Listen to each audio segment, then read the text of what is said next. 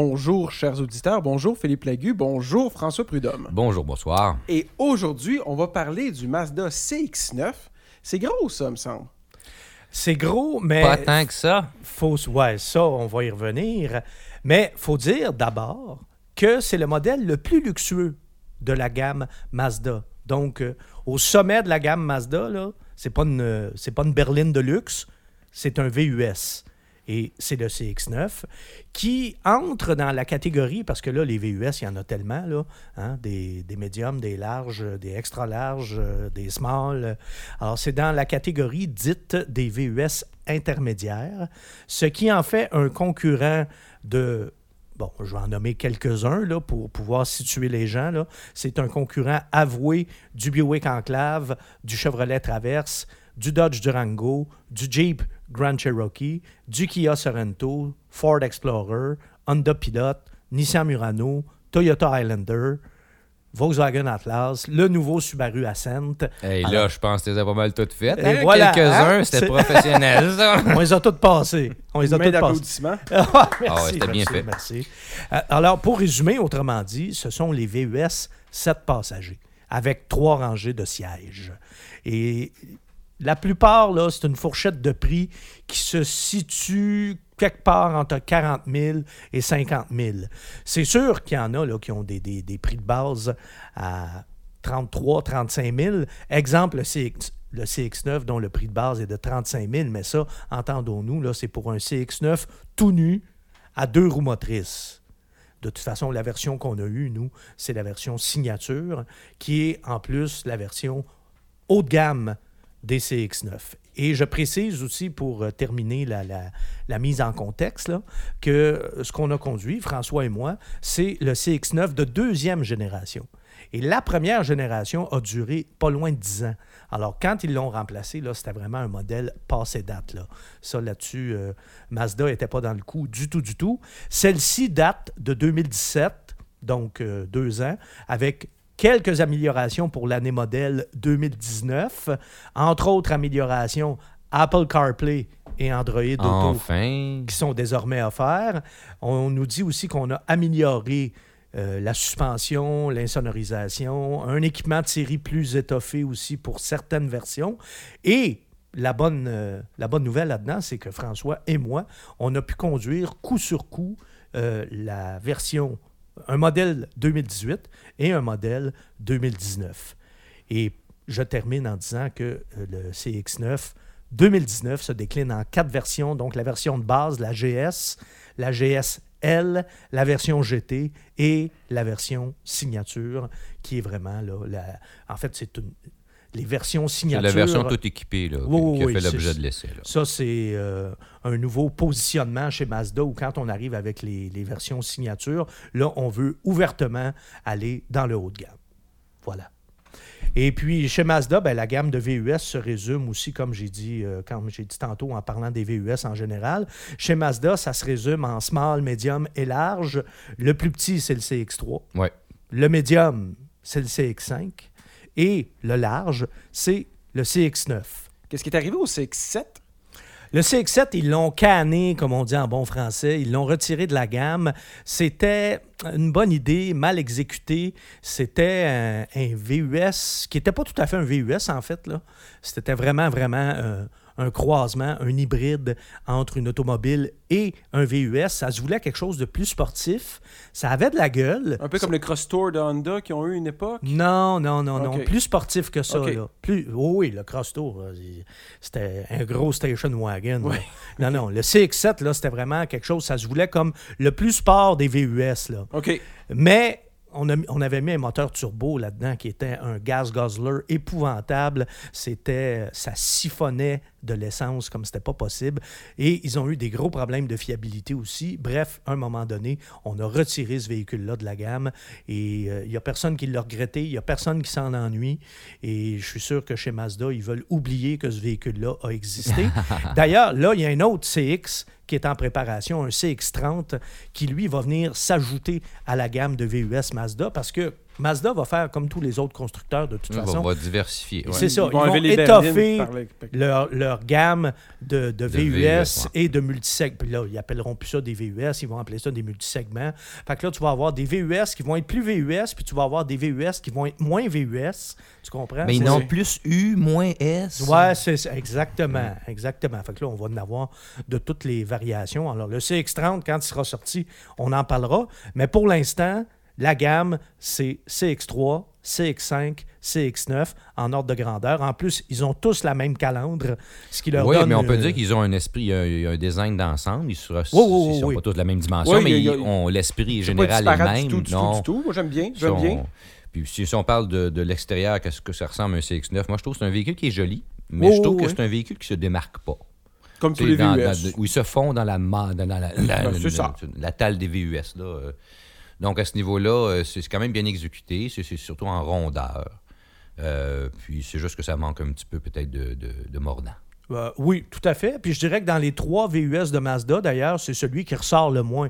Parce Ouais. que le, le CX3, il est vraiment beau. Oui, Dans les petits lignes, VUS, oui. c'est le plus beau. Le CX5, c'est assez réussi, ça aussi. Le CX9, ben oui, il C'est un peu ressemble, plus carré. il ressemble aux autres. C'est ça. Hein, ouais. c'est pas laid, mais c'est pas excentrique non Mm. plus. Ce qui est pas de mauvaise chose euh, du côté japonais. Des fois, c'est une bonne affaire qu'ils se Ouais, retiennent. quand il décide d'aller dans l'excentrisme, des fois, c'est très, Ben, Ça très peut violent. glisser, ça On a- peut déraper. On a évité les excès façon euh, Lexus. Oui. Ouais. Hein, Mm. n'est-ce pas? Alors, c'est sobre, élégant. Bref, si vous aimez les, les VUS, ce qui n'est pas mon cas, mais c'est réussi. Nicolas, François. Oui, moi je trouve que ça, ça fait bien le travail. Oui, Comme oui, le oui. design, là, ça va passer le temps aussi, je pense. Oui, bah oui, effectivement. Mais c'est assurément parmi les plus beaux. hein. La calandre, entre autres, là, ça leur donne une signature visuelle Ouais. commune. là, Qui est un air de reproduite, c'est ça, famille. oui, tout à fait. Oui. Ouais. Alors, le design chez Mazda, de toute façon, ça fait des années qu'il se passe de très belles choses de ce côté-là. Et ça se, comment dirais-je, ça se concrétise également, là, ça se constate avec leur gamme euh, de véhicules utilitaires sport. À l'intérieur, Oh! Le- ça se poursuit, le beau design à l'intérieur. Ça, c'est beau. Parce que là, Ouais. je le disais tantôt, on, nous, ce qu'on a eu à l'essai, c'est la version signature. Et oh là là, c'est cossu, mes amis. Hein? Finition très soignée. Encore plus dans les versions signature, mais même dans les autres versions aussi. là. Et il faut le dire, quand vous avez une version signature, là, il n'y a rien, rien à envier là, dans un Mazda CX9 signature. Il n'y a rien à envier à un VUS allemand ou même à un Lexus, j'ose le dire. Tant pour la qualité des matériaux, hein, il y a du bois véritable. Le cuir, on voit que c'est un beau cuir, là, un cuir Napa de, de très belle qualité. Euh, qualité de construction aussi qui est vraiment puis les- impeccable. les contrôles fonctionnent bien aussi. Tu sais, tout fonctionne Ouais. bien. Tu sais, Euh, ben, Ah, t'as une réserve? l'interface multimédia. Ah, ben là. Ben, c'est pas qu'elle fonctionne pas bien, c'est nous autres qu'on a de la difficulté à l'opérer. Ouais, C'est- mal conçu. C'est c'est- C'est l'une des pires de l'industrie. On doit là. le dire, il faut passer par une molette, une Ouais, espèce de ouais. bouton Ah. rotatif pour pouvoir interfacer, pour pouvoir. euh, on peut pas toucher à l'écran. Il y a du monde qui aime ça. Moi, personnellement, je trouve que c'est une fausse bonne idée. Là, mais... Ben, Ben- pas juste ça, c'est qu'il faut faire deux puis trois opérations, alors qu'en temps normal, tu aurais Ouais. besoin d'en faire juste une. C'est exaspérant C'est très possible. difficile. Je l'ai vécu même. euh, euh, la nouvelle intégration Android Auto euh, est bien hein, dans, dans le, dans le CX9. Ça, ça c'est, c'est bien. Ça fonctionne. Sauf que pour interfacer, il faut passer à travers la molette et ça rend le tout plus complexe. C'est plus long. Il y a plus d'étapes. Ça demande plus d'attention. On manque plus souvent notre coup. On recule, on avance, et ça, c'est pas euh, favorable là, pour l'attention au volant. Fait que ça, je trouve ça, euh, je trouve que c'est une faiblesse. C'est exactement mon point. C'est distrayant. Ben justement, est-ce qu'on est les seuls à le dire que c'est distrayant, ces systèmes-là? Il me semble que depuis le temps que ça existe puis qu'on le dit, pourquoi est-ce que les manufacturiers s'entêtent à nous faire des interfaces plus compliquées, avec plus de distractions, avec moins de boutons? Ben, on n'est pas les seuls à le dire, mais on n'est pas beaucoup à le dire, premièrement. Deuxièmement, ben, des fois, ton modèle, euh, il est conçu depuis un certain temps, puis en attendant que le prochain modèle arrive, ben là, tu es obligé de vivre avec l'interface multimédia que tu as déjà conçue pour ce modèle-là. Et ça, ben, T'es pris avec pour. Ouais, euh, puis pour un élément comme ça se retrouve au cœur aussi de la plateforme, c'est-à-dire qu'on retrouve ça sur tous les véhicules. C'est oui, une oui, oui. norme, ça devient comme un. Bon. Donc, c'est, c'est, ça change pas souvent, c'est pas différent par véhicule. Regarde, le meilleur c'est long à exemple. changer. Le meilleur exemple que je pourrais te donner, c'est Cadillac qui avait son système euh, Q. Là. Oui. Ça, c'était le pire de tous. Là. Moi, j'appelais ça Q, le système qui rend fou. Ben, finalement, ils ont fini par l'améliorer et par le simplifier, mais il a fallu qu'on change justement de génération. Alors, ils entendaient, ils critiquent, mais faire le changement immédiatement, tout de suite, c'était trop compliqué, c'était trop Ah, long, c'était trop plusieurs cher. modèles, c'est long. hein. Alors, eux autres, ils se disent, bon, ben, on va finir le, le- le cycle de vie de ce modèle-là avec ce qu'on a là-dedans, puis après ça, on va améliorer. Mais dans le cas de Mazda, euh, ce système-là, s'il vous plaît, passez à d'autres choses dans les, euh, dans les prochains modèles, parce que moi, si je devais acheter une Mazda, euh, ce sera un frein pour moi, là. Maintenant, euh, il n'y a pas juste la molette à l'intérieur du véhicule, il y a aussi euh, Ben, moi, des pas- sièges. de- Je veux juste dire que la molette me dérange pas tant que ça, c'est le, c'est le petit le tableau, principe, ouais. puis c'est tout C'est le principe d'interface. c'est la façon dont l'interface a été pensée, puis comment ça multiplie les étapes, puis comment il n'y a rien qui est simple, il n'y a rien qui est intuitif. Ouais. Bref, c'est exaspérant. OK, c'est beau, j'ai fini. Maintenant, position de conduite, on est, hein, on, On est assis? facile, on est assis. On est Ça, c'est- assis. C'est une position assise. Euh, moi, j'ai trouvé que j'avais, j'ai facilement trouvé une position de conduite agréable. Je trouvais que j'avais une bonne visibilité. Euh, par contre, dans le modèle signature, euh, je n'ai pas aimé les sièges. Ah, J'ai trouvé inconfortable pour mon gabarit à moi. Moi, je suis un gars de 1m75, de 5 pieds 9. Euh, j'ai trouvé que l'assise était inégale, là, que tout le poids était comme sur les os de la hanche. là. En tout cas, j'étais, pas été confortable dans ces sièges-là. Puis c'était pas une habitude chez, chez Mazda. là. ben, on fera pas un gros débat, mais je tiens quand même à dire que François et moi, on a à peu près la même, euh, le même format, le même gabarit, même grandeur, et moi, j'étais très confortable dans le Mazda. Comme Bon. quoi, hein, Il ça, fois, ce qui est confortable pour un ne l'est pas pour l'autre. Euh, j'ai trouvé que le système euh, de son, ça sonnait bien, ce véhicule-là. Euh, bonne sonorité, donc agréable d'écouter de la musique. Chaîne stéréo Bose. Ouais, ça, c'était, ça faisait bien le travail. J'ai beaucoup aimé, moi aussi, effectivement. faut, faut noter, euh, le CX9, euh, la troisième rangée, c'est pour les enfants. hein? C'est une rangée où il n'y a pas beaucoup d'espace. Et je dirais des enfants en très bas âge. Ouais, c'est ça. Genre c'est- 12 ans et moins, là. C'est petit, c'est du dépannage, euh, c'est c'est pas un, un endroit euh, très grand. Et il faut dire que le coffre, quand la troisième rangée est relevée, n'est pas très grand non plus. Bon, l'espace cargo, c'est 407 litres. Et- puis si on baisse la troisième rangée, là, on passe à 1082.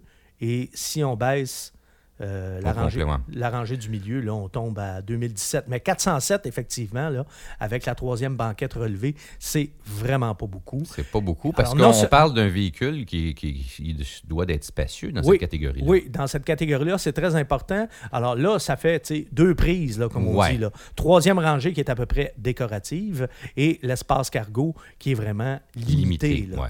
Pour un gros véhicule comme Maintenant, ça. c'est sûr, si on, on rabat la troisième rangée, euh, on Ben se oui. trouve à avoir un beau grand coffre, mais là, on n'est plus euh, Mais là, c'est sept plus un passagers. là. Voilà, C'est un là, deux ça- places. Comparé aux autres, à ses compétiteurs. Non, mais je veux dire, ça peut devenir un 4 ou 5 places, mais là, bon. Alors, il faut se poser la question euh, si ça nous convient comme espace de rangement. là. oui, ça, si c'est une des raisons pour laquelle vous achetez ce type de véhicule-là, Pour là, transporter la cage à chien. Ben, avec tout, des tout, bagages, des- oui, c'est pas ça. nécessairement puis, l'idéal. puis si vous avez plus que deux enfants, Oui. surtout, surtout, C'est ça. Alors là, là, ça peut être problématique. Si vous avez un ou deux enfants, ça va. Puis si c'était pas nécessairement ça, votre critère, c'est autre chose, un petit peu plus d'agrément de conduite et tout ça, bon, ça, là-dessus, on va y revenir parce Ou que ceux qui ont des le déplacements. CX-9 a, euh, a des, a des forces aussi. Là. C'est ça, mais. Mais ça, c'est pas une de ses forces. non, là. si vous faites des Le déplacements pratique, avec des bagages, avec des équipements, avec euh, plusieurs personnes, plus des bagages, ouf, c'est difficile? Il y, a de meilleurs, il y a de meilleurs 7 passagers qui offrent plus de, bagages. de- pour le- de pour le convertibles, rangement, de oui. Oui. pour ça. OK. Définitivement. Maintenant, la mécanique. Bon, sur le plan mécanique, ça se résume euh, simplement, là, un seul moteur, une seule boîte de vitesse. François? Alors, on a un moteur 4 cylindres, 2,5 litres turbo. Euh, c'est un moteur qui développe euh, 227 chevaux. Et on a 310 livres-pieds euh, de couple. Et maintenant, Mazda précise dans ses spécifications que si vous désirez mettre, si vous prenez l'argent nécessaire pour mettre de l'indice d'octane 93 dans votre réservoir, qui va vous coûter une fortune and a half. À ce moment-là, vous allez avoir une puissance de 250 chevaux avec le même moteur. Voilà. La puissance varie de 227 à 250 chevaux selon que vous utilisez de l'essence ordinaire ou du super. Oui, je pourrais vous expliquer pourquoi, mais c'est très technique. Explique-les donc. On- Bon, ben c'est pas compliqué. Les moteurs ont maintenant des petits microphones qui vont détecter le, ce qu'on appelle le cliquetis, donc de la... Ah. de le, Le a- cliquetis. Du clic, ouais, Le- quand ça du- ping. du- ouais, quand- quand on- en bon québécois, quand ça ping. Ça, ça veut dire que c'est euh, la combustion qui commence avant que le piston atteigne son point mort haut.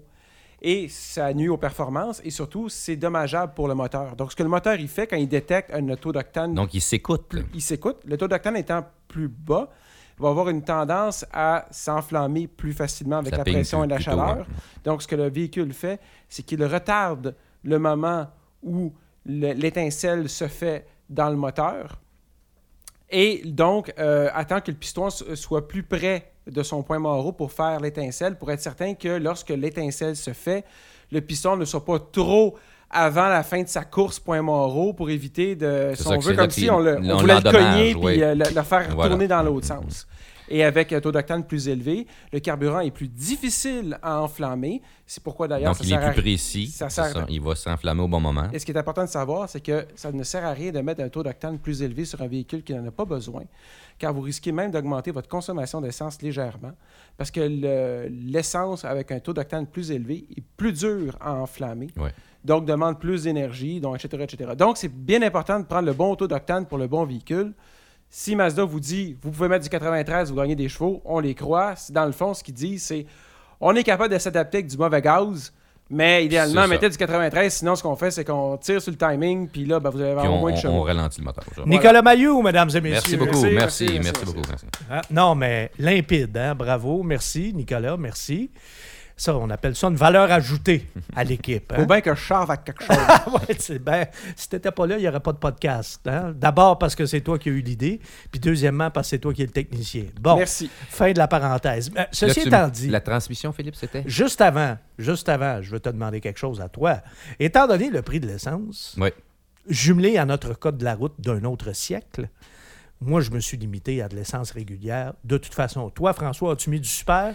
Non, écoute, au prix, Bon. la différence est tellement énorme au Ouais, litre. ouais. Moi, euh, dans les voitures haute performance, euh, oui, euh, je veux avoir chaque chevaux, les voitures sportives. Bon. Bon. Mais voiture utilitaire, familiale, euh, une voiture de tous les jours, à moins que le moteur, euh, à moins que ce soit pas possible, que le manufacturier ne, de- ne demande de pas faire ça. Mais Oui, parce qu'il y en a qui écrivent. si c'est euh, écrit sur la petite porte, on ouvre, on Premium ouvre la porte. only. C'est ça. Si c'est marqué only, euh, à ce moment-là, on- voilà. ouais, on suit. non, je suis allé avec de l'ordinaire, moi. Bon, alors à ce moment-là, comme to- toi et moi, on a toujours roulé avec le moteur en, en version 227 chevaux, si on peut dire, Ouais. puisqu'on a mis de l'essence régulière, euh, c'est pas la foudre. Hein? Ben, c'est pas Performance. Moi- correcte, là. Oh, c'est correct, mais je vais t'avouer que je, je sens quand même, moi j'ai aimé le fait que ça avance sans effort. Tu peux pas dire que. Je vais t'expliquer ce que je veux dire. Ça, c'est le couple. C'est que Ouais. ben, le, le véhicule, aussi de la façon qu'il est calibré, on n'a pas besoin d'insister pour que ça file. Maintenant, si tu me demandes, ouais, mais quand ça file, si tu, si tu pèses plus, tu en veux plus, est-ce qu'il t'en donne beaucoup plus? Pas beaucoup plus. Mais Il s'essouffle vite. Il y a oui. du couple à bas régime, mais il s'essouffle vite. Mais en même temps, dans la vie de tous les jours, on a rarement le pied au fond. Fait que ce qui fait que dans la vie de tous les jours, moi, j'ai Ouais. trouvé que c'était facile Mhm. de- d'accélérer avec ce véhicule-là. Puis j'ai trouvé qu'il se déplaçait sans effort. Puis ça, moi, je trouve que c'est un avantage. là. Bon, je voudrais quand même préciser que moi, j'ai été tout seul tout le temps que j'ai conduit ce véhicule-là, autant le, le- le 2018, que j'ai eu pendant deux semaines même, et autant euh, le 2019. Et moi, j'ai toujours été tout seul dedans. là. Pas de passagers, pas de bagages. Je sais pas toi. Oui, oui, même chose. Bon. Et ça, ça m'amène à parler de la capacité de remorquage aussi, parce que la capacité de remorquage du CX9 est de 1588 kilos. Ça, c'est 3500 livres. Ouais. Et dans cette catégorie, la norme, là, c'est plutôt autour de 5000 livres, là. 2268 kilos.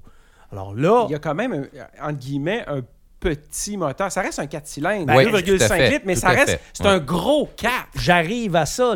Il y a de quoi se questionner sur la pertinence d'un moteur suralimenté dans, Dans ce, ce- type dans ce de format. véhicule. Mais en même temps, Subaru a pris l'approche. Euh, fait que, je sais pas, euh, dans la Ascent, euh, ils ont réussi à faire quelque chose. Je, je pense que la, la- la mode est, est à vouloir réduire la cylindrée. Ce modèle-là n'y échappe pas. Ah oui, ça, c'est pour diminuer les, les, les, les émanations. C'est euh, ça.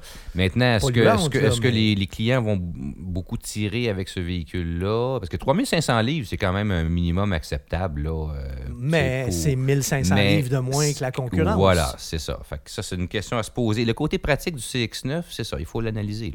Faut l'analyser euh, sous toutes ses coutures. C'est un moteur qui est un petit peu bruyant à l'accélération. Oui, il est, c'est ça. Si on y va doucement, on ne l'entend pas. Si on en demande, il se manifeste. Et lorsqu'il est froid. Oui. Euh, moteur qui, bon, toi, François, tu n'as pas connu l'ancienne génération avec le moteur V6. Euh, moi, je peux te dire une chose. Un de ses plus gros défauts, c'était sa soif. Ah, Ah, ah, ah. ah, ah. Et, bon, le, le 4 cylindres turbo, On parle pas de sa soif de vivre. Là. Non, non, non, pas du, pas du tout. Euh, il non, ben un peu, oui, parce Oui. qu'il vivait très intensément, il consommait beaucoup d'énergie. Mais le 4 cylindres, euh, 2,5 litres turbo, je raffole pas de, de- de ce type de moteur-là pour un VUS, mais je dois quand même reconnaître qu'il consomme beaucoup moins que le V6 du modèle de génération précédente, là, qui était vraiment gourmand. Moi, j'ai obtenu une moyenne de 11,5 litres au 100 km. François? À vrai dire, euh, ouais, mais moi, c'est euh, le. Je peux pas expliquer la différence, mais mon premier essai, euh, j'ai eu un essai à 13,7 puis un essai à 11,6. Donc, le véhicule qui était le même que le tien, je me retrouve à avoir une consommation comme la tienne. Mais la version précédente que j'avais La essayée. 2018. Oui, c'est-tu parce que c'était, il faisait froid par Oui, contre? il faisait très Donc, froid. ça, c'était une- la différence principale. Mon essai précédent était dans une période froide. Oui. Donc, ça, ça automatiquement, ça Je consomme m'en plus. souviens parce qu'on se l'est partagé, puis c'était c'était pendant la période des C'est fêtes ça. où il a fait très froid. Donc là, je suis monté quand même à 13,7 là, dans, dans des conditions hivernales là, euh, non favorables. Bon. Alors, voilà pour la consommation, mais quand même 11,5 litres au 100 km pour un véhicule, de, un VUS en plus de ce format-là, c'est quand même très acceptable. Ben oui, puis c'est. euh, c'est grand quand même. Ben, grand. C'est un gros véhicule. Oh, oui, c'est un gros faut le déplacer. Oui. Euh, ça, ça, se déplace bien, moi je trouve que ça, c'est, pas lent comme partir d'un coin de rue avec ça, on n'a pas l'impression que c'est lourd. Bon. Donc il y, a- il y a quand même un coût là, à déplacer cette, cette masse-là. Juste pour euh, clore le volet technique, j'ajouterais que euh, on a l'ensemble i Active Sense qui est de série sur tous les modèles à traction intégrale. Alors ça, le- l'ensemble i Active Sense, ça comprend le régulateur de vitesse intelligent, les systèmes de détection de collision et de changement de voie, le freinage autonome d'urgence avec détection de piétons, le système de départ-arrêt. Alors, tu sais, c'est quand même un véhicule qui est très, très bien équipé là, dès le moment où on a la traction intégrale parce que tout ça vient avec. Et excellente boîte de vitesse. Moi, j'ai beaucoup aimé la oui, transmission de ce véhicule-là. c'est souvent. euh, la- Très fluide. Oui, fluide. euh, tout- la plupart du temps dans le bon rapport. Euh, on- les, les- les- les arrêts, là, ça se fait bien, ça redécolle. Euh, on, on l'oublie, hein, la transmission, parce qu'elle fait son travail, c'est ça qu'on veut. là. Elle, Ouais. est, elle est vraiment efficace. Oui, tout à fait. Euh, Et François, tu as parlé du poids du véhicule, Ouais, tu as parlé ça. du format du véhicule. Moi, une des choses que j'ai aimé beaucoup du CX9, c'est que malgré son poids et malgré son format, quand on le conduit, on le sent pas. Non, on le sent pas, puis on dirait qu'on le voit pas. C'est derrière nous. Moi, j'ai trouvé que c'était un véhicule qui était facile à manier. Oui. Euh, même dans les stationnements, par d'habitude, les véhicules de cette catégorie-là, dans les stationnements, on paye pour. Euh, des fois, on voit même pas les lignes là, pour se stationner. Non, celui-là, je dois avouer que le, le devant est pas trop imposant. On est situé relativement en avant là, du véhicule. Donc, euh, la position de conduite offre un, bon contrôle de la situation. J'ai trouvé plus facile à manier que la moyenne de, de sa catégorie. C'est un véhicule qui a de l'aplomb, Oui. qui respecte là, vraiment l'ADN de Mazda, parce qu'il faut le dire, là, le, comb- plaisir de conduite, là, c'est pas juste une gamique de marketing là, quand on parle de Mazda. Non, c'est vrai. C'est réel. Oui. Ça, c'est c'est in- indiscutable. Puis on le, indéniable. on le sent, puis, puis j'ai trouvé que cette suspension-là, elle avait un bon équilibre entre une tenue de route, une tenue de route bonne pour le, le format du véhicule et euh, ça acceptait aussi même des routes dégradées. On réussissait là, à accepter les bosses, les trous, puis on était con- en confort. Le, le confort à l'intérieur, malgré tout, fait que c'est c'est bien fait. là. Il y a un bon équilibre dans la suspension. Alors, c'est vraiment le confort d'un VUS de luxe. Et en plus, il y a une très, très bonne direction qui est rapide, qui est précise et qui optimise l'agrément de conduite, moi, je, je- je- C'est agréable. c'est une de mes cordes sensibles, la direction d'un Ouais. véhicule. là, et ça, là, je trouvais que j'aurais pu être dans, dans un véhicule allemand, ça n'aurait pas été mieux. là. C'est quand même pas mal la référence là, quand on parle Oui, oui. d'agrément de conduite et de tout ce qui est de près ou de loin relié à ça. là. Voilà. Mais là, si c'est si bon, là, est-ce qu'on est dans les mêmes euh, gammes de prix qu'un véhicule allemand? Ah, ben là, je vais vous laisser juger. Je vais vous donner un chiffre. Alors, le Mazda CX9 Signature, qui a fait l'objet de l'essai, se vend au prix de 53 710 Bon, ça, ça inclut le transport et la préparation. Voilà, c'est Bon. le prix, ouais, le vrai prix. Je veux quand même dire que la documentation officielle de Mazda nous donne comme prix de base pour le, le modèle GS 30 000 se- 36 700 dollars auquel il faut ajouter le, le- le- le transport 2000 et quelques, préparation, oui. là, qui est presque 2000 dollars. C'est C'est ça, ouais. 1895. Donc, le, le prix de base, là, c'est autour de 38 000. là. Avec, c'est ça, avec les frais de base. Et ça, c'est un modèle à deux roues motrices. là. Alors, on s'entend que ça, ça ne sera pas le plus gros C'est- vendeur. non, Ça pas, roule pas en au Québec. Floride. Pas, Ah oui, pas c'est- recommandé au C'est Québec. ça. En Floride, très, gros, très bon vendeur, mais pas ici. Alors, donc, euh, tu disais combien, François? Donc, c'est signature? 53 710. Et ça, quand on y pense bien comme il faut, là, pensez au format du véhicule, pensez à la puissance du véhicule, pensez à l'équipement que vous avez dans le véhicule. Si vous comparez ça au, au- au VUS allemand, il faut le dire, c'est une aubaine. Oui, c'est ça. Le véhicule allemand, ça va être quoi, un 10 000, 12, Ah, facile. 10, 12, 15 de plus? Ah, ouais. Facile, Ouais. facile. Donc, et en plus, vous allez avoir un véhicule qui va vous coûter moins cher d'entretien qu'un véhicule allemand parce que Audi, BMW, Mercedes, quand tu rentres chez le concessionnaire, ne serait-ce que pour faire des entretiens, ça coûte des prix stratosphériques, ce qui ne sera pas le cas chez Mazda. Et côté fiabilité, moi j'aurais définitivement plus confiance à Mazda qu'en n'importe quelle marque allemande. Ça, c'est indiscutable. Sur le long terme. Sur le long. Ben, en tout cas, sur le moyen, sur le court et le moyen terme, assurément. Sur le long terme, on a vu que Mazda, c'était pas toujours parfait non plus, là. Mais. euh, puis, sur le long terme aussi, moi, les moteurs turbo, là, et j'ai des petites réserves. J'ai des Ça petites- use plus vite un peu. hein. Et ça coûte cher. Ben, ça va demander plus d'entretien qu'un moteur régulier. ouais. et ça coûte très cher à remplacer. Alors, mais ça, c'est un autre débat. Ceci étant dit, euh, si le CX9 était une familiale, on lui reprocherait d'avoir une habitabilité inférieure à la Ben moi, c'est un peu ça, euh, Philippe. Je, je t'interromps dans le sens où je- moi, je propose, la, ben, je, te- je vais donner ma conclusion, tu pourras donner la tienne, mais je voulais dire que moi, je trouvais que c'était un véhicule qui était agréable à conduire. Oui. Ça répond bien, ça file bien pour sa grosseur, mais c'est un des moins spacieux de Oui, sa oui, catégorie. oui. Ben, c'est ce que Donc, c'est à considérer. C'est ce que je viens de dire. Si c'était une familiale, on y reprocherait d'avoir une habitabilité inférieure. Et si on le regarde comme un véhicule utilitaire, sa capacité de remorquage est aussi un handicap. C'est aussi le moteur turbo, c'est pas un moteur qui a le raffinement des V6 de ses concurrents.